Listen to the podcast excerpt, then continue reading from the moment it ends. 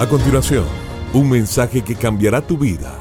Ronnie Alfaro presenta Ganando la batalla. Ganando la batalla. El amor de Dios traspasa el tiempo y no hay cómo medirlo. ¿Cómo clasificar ese amor? Es un amor que vence la muerte, supera el dolor, perdona y sana. Otra característica de este amor es que perdura para siempre. Delante de este amor incondicional, ¿cómo es posible que a veces nos sintamos solos?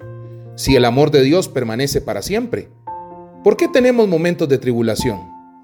Esa, al igual que otras preguntas, ya deben de haber pasado por nuestra mente. El amor de Dios ni disminuye ni nos abandona. Lo que sucede es que muchas veces nosotros nos alejamos de Dios por causa del pecado y justamente el pecado bloquea y nos aleja de ese amor.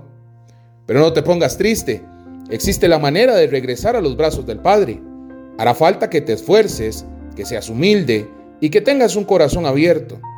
Dios es misericordioso y ya nos perdonó de todo pecado.